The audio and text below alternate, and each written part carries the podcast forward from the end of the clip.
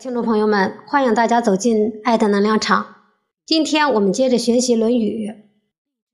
宰我问曰：“仁者虽告之曰：‘井有人焉，其从之也？’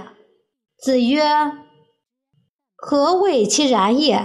君子可视也，不可陷也；可欺也，不可亡也。’宰我问道：有仁德的人。”假如告诉他说，井里有个人人，他会追随人人跳下去吗？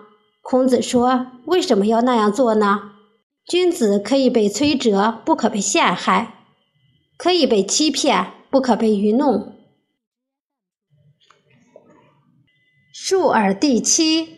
子曰：“默而知之，学而不厌，诲人不倦。”何有于我哉？孔子说：“把所学的知识默记在心，勤求学问而不满足，教导别人而不觉得倦怠。除此之外，我还做了些什么呢？”下面给大家读一篇故事：闭门思过。万思彤是清朝初期著名的史学家，曾参与编撰了我国重要的史书《二十四史》。他自幼聪慧，过目不忘。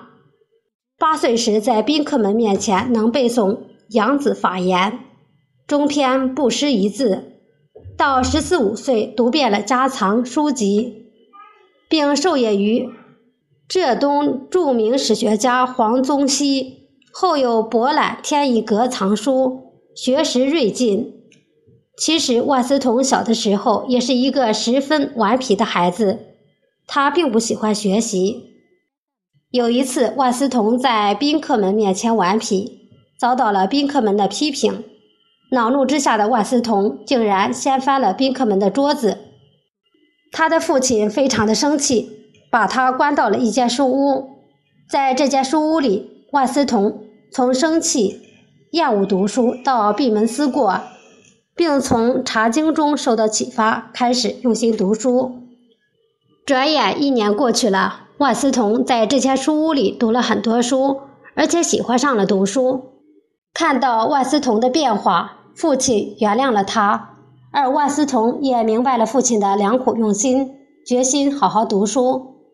经过长期的勤学苦读，万思彤终于成为了一位通晓历史、博览群书的著名学者，并参与了《二十四史》之明史的。